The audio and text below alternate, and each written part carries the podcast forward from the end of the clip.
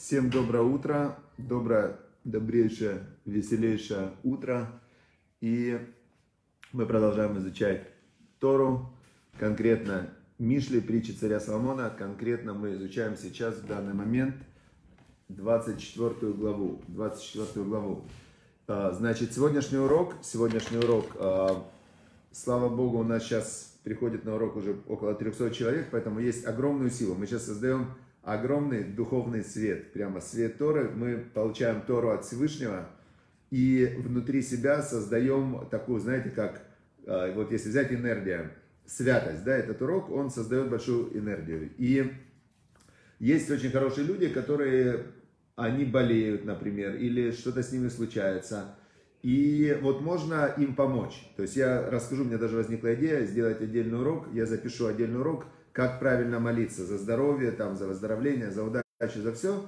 Но сегодня вот как раз этот урок, он часть этой энергии и идет для выздоровления Минахим Мендел Бен Марина. Он приболел, и вот чтобы ему сейчас духовная была сила выздоровления. И второй урок, и еще этот урок для, для поднятия души, Шмуль бен Мордыхай. Бывает, что человек, он здесь э, живет, живет, живет, живет, потом бах, и уходит на следующий уровень. И тоже Тора – это то, что дает силу, это как, э, как то, что, та энергия, та валюта, которая ценится там, в духовном мире. Это очень интересно. Э, есть такая метафора, как один человек, один человек, он поехал на поиске сокровищ. И он поехал на поиске сокровищ, и он собирал сокровища, собирал эти камни драгоценные, все. А потом его выбросило, выбросило его на остров. А на этом острове он приходит и говорит, я хочу купить, у меня есть бриллиант, у меня есть золото. Ему говорят, у нас это все не котируется, у нас котируются э, в стекляшке, бусинки там и так далее. Ну там аборигены были. И получается, что? Что делать ему? У него вроде есть, э, человек здесь все копит, копит, копит, копит а в итоге приходит на небо, а ему говорят, вы знаете, а вы-то голый, у вас ничего с собой нету. А другой всю жизнь здесь сидел, э, цадик, да, чем занимается цадик? Он помогает, делает добрые дела, учит Тору, выполняет заповеди. Он туда приходит, бах, у него там лучшее, лучшее место. У меня, кстати, есть э, любимая моя история о том, э, как умер один, умер один священник, да, священник это тот, кто посвятил себя святости. То есть есть священники настоящие, которые полностью свою жизнь физическую посвятили святости. А есть священники поддельные, которые, а, которые как бы выглядят как священники, но они не священники, да. А, как шутка есть такая, что один а, святой отец собирал на храм, собирал, собирал. Ну, на храм пока не собрал, но Audi A8 уже купил, уже молодец. Значит, он на храм собирал, а купил Audi A8. Значит, э, ну, у меня любимая история такая, что один честный священник, такой, который посвятил себя Богу, который всю жизнь занимался приближением к святости, уговаривал всех, чтобы не ссорились, чтобы были добрые, чтобы делали добрые дела, чтобы молились Богу, благодарили Бога. Такой священник э, прямо чистого сердца. И он людей уговаривал, уговаривал всю жизнь. И когда он умер, его встречают там ангелы, он поднимается туда, у него много добрых дел, у него много Торы, у него много заповедей, у него много было связи. С... Он все время думал про Бога.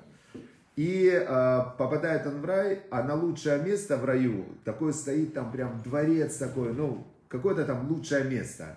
И сидит на этом лучшем месте какой-то человек, который вообще сияет.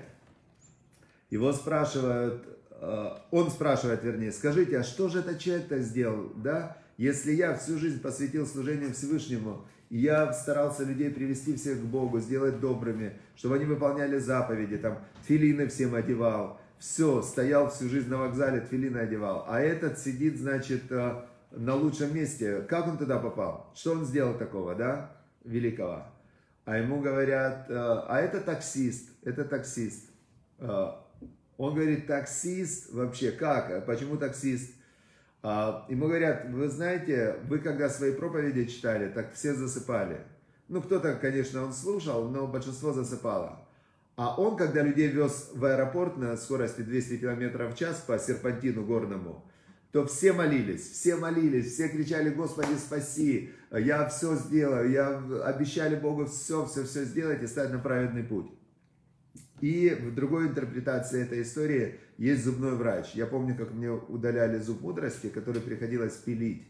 На части он не вылазил. И где-то эта вся процедура занимала два часа. У меня до сих пор есть в телефоне такая заметка, что я обещал Богу в кресле у зубного врача, потому что все, что ты Богу пообещал, надо выполнить.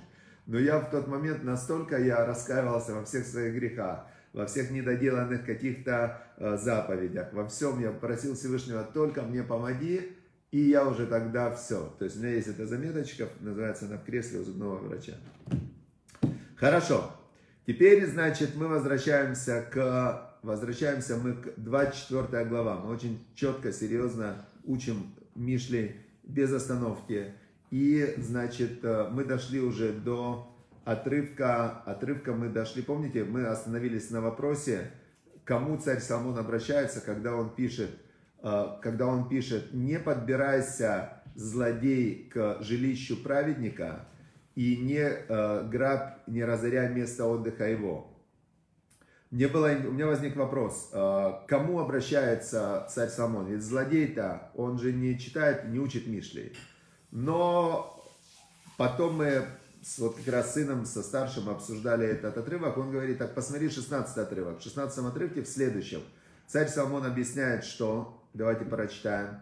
Кишева и поль цадик вакам, урышаим и кашлу бра. Значит, говорит царь Соломон так. Семь раз упадет праведник и встанет. Урышаим, а злодеи и кашлу бра. Они споткнутся в своем злодействе. Значит, мне мой сын сказал, мне мой сын сказал, а, значит, что сын мне сказал, что обращается царь Соломон не к злодею, а к праведнику. Он говорит праведнику, не бойся. То есть даже если у тебя есть неприятности, даже если злодеи против тебя, даже если какие-то происходят моменты, семь раз упадет праведник и встанет. То есть э, бывает, бывает, а злодеи, они, значит, споткнутся во зле. Но у меня есть еще одно объяснение. Значит, человек, сказать человек праведник или злодей очень сложно. Потому что сказал нам царь Соломон в Каэлите, в Экклезиасте, что «Эн цадик баулам шелохата». Нету цадика в мире, который бы не согрешил. То есть, э, откуда он знает, как он может так утверждать? Ведь цадик, он же это, это статус э, цадик, праведник, то есть он все время выбирает за Всевышнего. Но царь Соломон в Мишле, он нам дал еще одно такое большое правило, которое звучит так, что Амитропе Бемлахто, тот, кто не доделал свою работу, то есть тот, кто мог бы, но не доделал, ах у Либаль Машхит, он как брат для того, кто портит. Что это значит? Например, у каждого из нас, у нас есть огромные, неограниченные силы для служения Всевышнему. Они неограниченные, потому что когда человек хочет выполнить волю Творца, в этот момент он, он соединяется со Всевышним, он с ним входит в резонанс. Поэтому, при выполняя волю Всевышнего, силы не ограничены. Но что говорит себе любой человек, включая цадика? Кто я? Нет у меня сил, ничего не могу, я слабый, мне бы то есть даже цадики, причем у цадиков Ецарара, злое начало, оно может идти против них именно в этом направлении. Будь скромным, не, не как бы, ну сиди себе спокойненько, не делай ничего. Даже Машера Бейну Моисей, он 7 дней отказывался. Его Бог посылал, говорит, иди в Израиль, все, ты пророк. Он говорит, какой я пророк, я плохо разговариваю. Я уже египетский забыл, там же евреи были уже к тому времени 210 лет в изгнании. И они говорили на египетском, а Машарабену, он убежал из Египта, ему было 20 лет. Он говорит, я косноязычный, я плохо говорю, у меня брат есть Аарон, он больше, чем я, лучше, чем я. То есть бывает, что цадик не доделывает. Поэтому в момент, когда цадик не доделывает, у Всевышнего, а Всевышний же Бог знает, мы уже учили это, он же внутри знает силы каждого, он знает реаль, реально силы каждого. Хорошо. Теперь давайте вернемся еще раз. 16 отрывок. Шева и Поль Цадик. Семь раз упадет цадик и встанет. Все, это царь Соломон нам пообещал от имени Всевышнего, что цадик, даже если не получается, должен продолжать. Урышаим, а злодеи и кашлубера, они споткнутся в своем злодействе по-любому, раньше, позже. Я как раз вот сюда приложу, я вчера нашел одну э, статью такую на сайте, да, я ее сохранил, и я вот приложу ее к описанию этого урока. Статья называется, я, по-моему, ее сюда, вот, еврейский киллер, который выдал всех. Значит, статья о одном человеке. В начале века была еврейская мафия в Нью-Йорке. И был у них э, самый главный киллер, э, который был еврей по национальности, который, э, который интересно, что, ну, статья эта, она описывает, конечно, понятно, что это журналист, там 99% придумал, базируясь на каких-то фактах. Но он писал, что этот еврейский киллер, он по пятницам ходил в синагогу, он там, ну, такой, он ходил в кипе, что-то соблюдал, еврейские праздники. Хотя возможно, возможно и такое, что человек, он неоднозначный. Любой человек, он неоднозначный. Э, он может делать зло, но себе объяснять, что это добро. Может делать э, добро, э, значит, но не доделывать добро. В общем, этот был еврейский киллер, который убил 400 человек. 400 человек, и которого потом поймала полиция, и он заложил всю мафию. Вообще всех он заложил. Он показал каждое место, где убивал, кто нанимал он всех. И вот тогда боссы мафии, еврейский синдикат, а его охраняла ФБР. Его охраняла ФБР, и, значит, э, уже в то время его охраняла ФБР, он был закрытый в этом, но потом э, он выбросился из окна. Выбросился из окна. Правда, удивление вызывало то, что он от окна лежал, от стены он лежал на 5 метров. То есть, как он мог выброситься из окна и упасть на 5 метров от стены, не, было непонятно немного. Но в 60-е годы вышла биогра... автобиография, мемуары а, Чарли Лучана, был такой глава мафии, в то время в... глава мафии этого преступного синдиката. И он там написал, что его убийство стоило 50 тысяч долларов, то есть заплатили прямо охранникам ФБР, и его убили. То есть он перед тем, как его убили, сдал напрямую, там несколько казнили, несколько убили. В общем, идея такая, что злодеи, они не выживут. Злодеи рано или поздно, их злодейство, оно их э, нагонит. Нам сказал 16 отрывок царь Соломон. Семь раз упадет праведник и встанет, а злодеи споткнутся в своем злодействе и уже не встанут. Понятно? Теперь дальше идет совершенно уникальный нам э, такой совет, э, уникальный совет, который который просто, ну, обычная логика, она его не, не цепляет. Но это Тора, это царь Соломон, мудрейший из людей. И он нам говорит интересный совет. Значит, 17 отрывок, э, следующее он говорит. Бинполь ойвеха аль тисмах убикашло аль ягелебеха. Когда упадет твой враг, не радуйся. Убикашло, когда он споткнется, пусть не ликует твое сердце. Непонятно, как это? Вот, если мы все вместе рассматриваем. Есть садик, к нему подбирается злодей. Злодей разоряет его жилище, грабит его. Садик э, встает, опять э, там посеял, по, по, поработал. Злодей опять, он встает пятый раз, шестой раз. Но он себе каждый раз, когда встает садик, он говорит себе, семь раз встанет садик, и э, семь раз упадет садик и встанет, он себе говорит. А злодеи, они споткнутся. И он себе говорит, ничего, вот этот вот злодей, сосед мой, который мне все это делает, он рано или поздно, Бог э, разберется, за меня заступится. Тут, значит, этот сосед, он спотыкается, падает, его там сбивает машина. И, э, казалось бы, можно радоваться, справедливость восстановилась, все отлично. Но говорит нам царь Соломон, когда упадет враг твой, не радуйся, а когда он споткнется, споткнулся, это еще не упал, он просто пока споткнулся и там э, подвернул ногу. Пусть не ликует твое сердце. Почему? Это же враг, он сделал тебе плохо, Бог сделал справедливость. Почему я должен не радоваться? Это же все честно. Объясняет царь Самон в 18 отрывке. Пен ире ашем, может быть, может быть, здесь слово используется может быть. То есть это, это правило, оно работает, но не всегда работает. Но может быть, увидит Бог, и будет это плохо в его глазах, в глазах Бога, Вешив Маалава по, и он от него уберет свой гнев. На кого уберет? на тебя. Как это работает? Значит, э, мы, если соединим то, что мы уже изучали, то Бог, Он не там, Бог не где-то там в небе, Бог внутри. Бог это душа, Бог везде, Бог везде. Млохуля складов, вся земля наполнена славой Его. И небеса это престол Его, земля это как подножие престола. Но тем не менее, душа, божественная душа, нешама, это, это Бог внутри как бы, да? И мы уже учили, помните, был отрывок у нас какой? У нас был отрывок вот такой,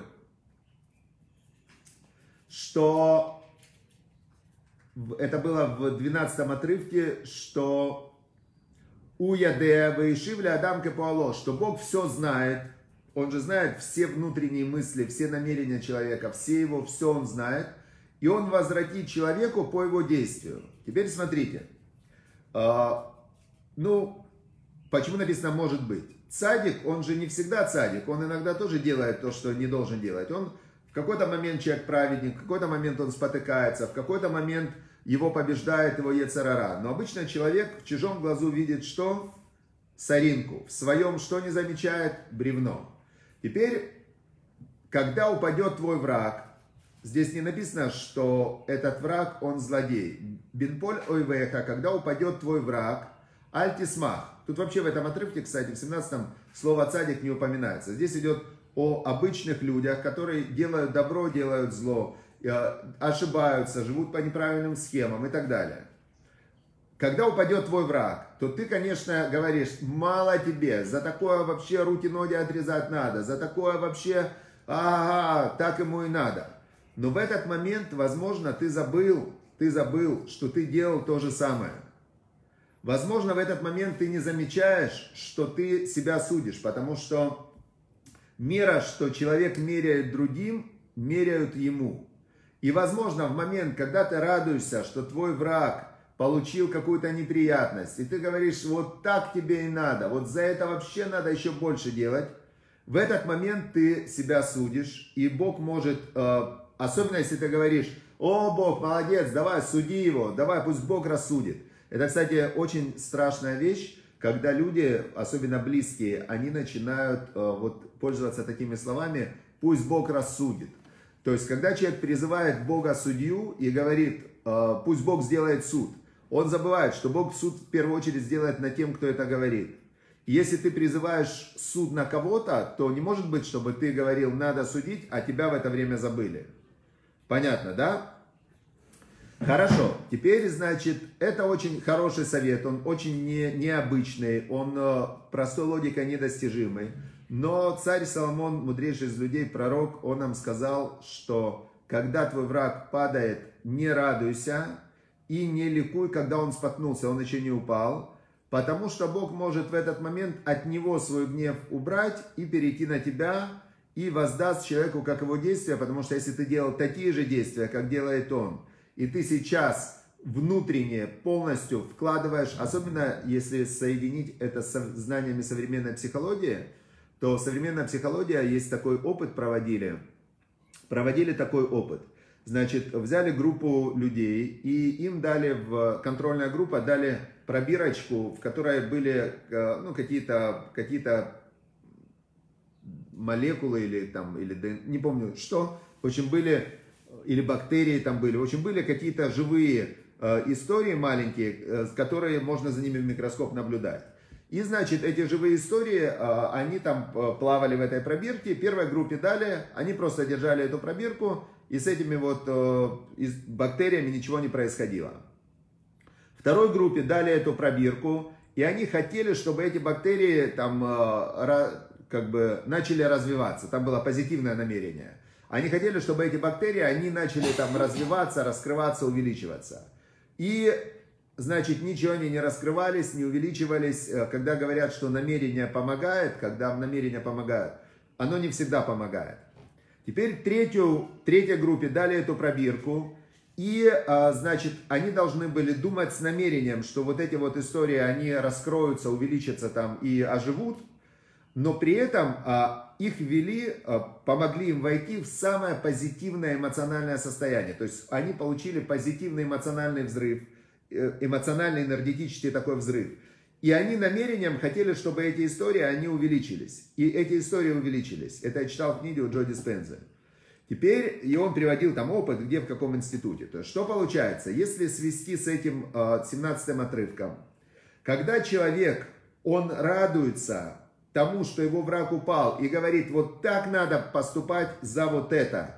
Ты мне сделал плохо, и так за это надо делать и он сильно радуется, в этот момент его радость, она включает вот этот весь процесс его связи с Богом, а Бог творец реальности, и Бог может наоборот с него забрать и на него же отдать. Понятно, да? Вот я понимаю, что это так работает.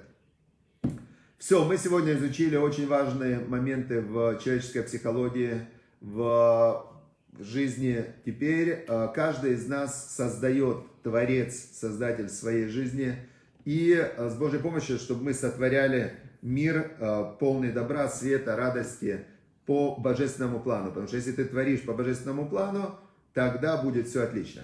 А на вопрос, откуда берутся злодеи и зло в мире, я когда-то в своей первой книге, я когда-то написал первую книгу «Действие 10 заповедей успеха», это был 2007 год. И там в этой книге была, в начале в самом есть притча такая, что сидел один человек у парикмахера, и парикмахер был религиозный, а этот человек был нерелигиозный. Он был грешник-скептик, Ивель. И он, этот грешник-скептик, э, говорит этому парикмахеру, ну что, где твой Бог вообще? Что ты говоришь, что есть Бог? Если Бог есть, если Он э, такой добрый, хороший, любящий, так э, почему в мире столько зла? Почему в мире столько зла? Не, Бога не существует. Раз в мире столько зла, Бога не существует. Этот парикмахер, он был такой верующий, религиозный, изучал притчи, и он понимал, что напрямую, вот так вот просто ему что-то доказывать не получится. И, значит, это тогда парикмахер, он задумался, как же ему доказать, как ему объяснить эту ситуацию. И тут он видит, что идет, а наоборот, парикмахер говорил, что Бога нет, а этот человек, которого он стриг, он как раз ему хотел объяснить, что Бог есть. И парикмахер был грешник-скептик, и он говорил, что вот и зла столько в мире, все, Бога нет. И вот этот человек, который сидел в кресле, он вышел из, э, когда из парикмахерского, он увидел, что идет такой грязный, заросший человек, такой лохматый, идет по улице. И он вызывает этого парикмахера на улицу и говорит ему парикмахеру, ты знаешь, парикмахеров не существует, сейчас я тебе докажу, нету парикмахеров. А тот говорит, как ты мне докажешь? Он говорит, смотри, вот видишь, идет человек заросший, лохматый, с бородой вот такой. Если бы были парикмахеры, не было бы заросших лохматых. Тот ему говорит, парикмахер, ты, ты нормальный? Если бы он ко мне пришел, я бы его постриг. А что, буду за каждым лохматым бегать? Если он придет, он будет чистенький, аккуратненький, но он не пришел. Этот ему человек говорит парикмахеру, видишь, так же и с Богом. Если бы люди пришли к Богу, если бы люди делали все, что Бог говорит делать, в мире не было бы зла. Но люди, они отрицают, не живут по, по божественным заповедям, и поэтому они делают зло. А Бог дал свободу выбора и дал награду тем, кто выполняет заповеди Бога. У них есть вечная награда, а у кого нету, кто не выполняет, у них нету. И еще раз надо помнить, что Матан Саран Лецадитим, это сказали наши мудрецы в Перте, вот конец второй главы, Раби Тарфан, он сказал, помни, помни, что выдается награда праведникам, леотит лавов, в грядущем мире – Система работает так, что этот мир – это иллюзия, этот мир – это коридор, этот мир – это тренировка, а настоящая жизнь, она наступает в момент, когда человек выходит из этого тела, и вот к этому моменту надо готовиться. К этому моменту надо готовиться и оставить после себя тех э, потомков, людей, которые будут потом тебе давать вот так вот энергию, как сегодня этот урок, для поднятия души, давайте еще раз вспомним, для поднятия души Кого сейчас мы вначале найдем для поднятия души этот урок? Значит, Шмуэль бен Мордыхай, потому что его потомки здесь помнят о своих предках, благодарны им, и они сейчас им посылают привет такой, да, в виде этой Торы, этого урока. И этот урок для полного, скорейшего выздоровления Минахим Мендел бен Марина, который сейчас выздоравливает из очень тяжелого состояния, он вышел – и с Божьей помощью, чтобы быстрее он выздоровел. Все, всем удачи, успехов, всем пока. Пока.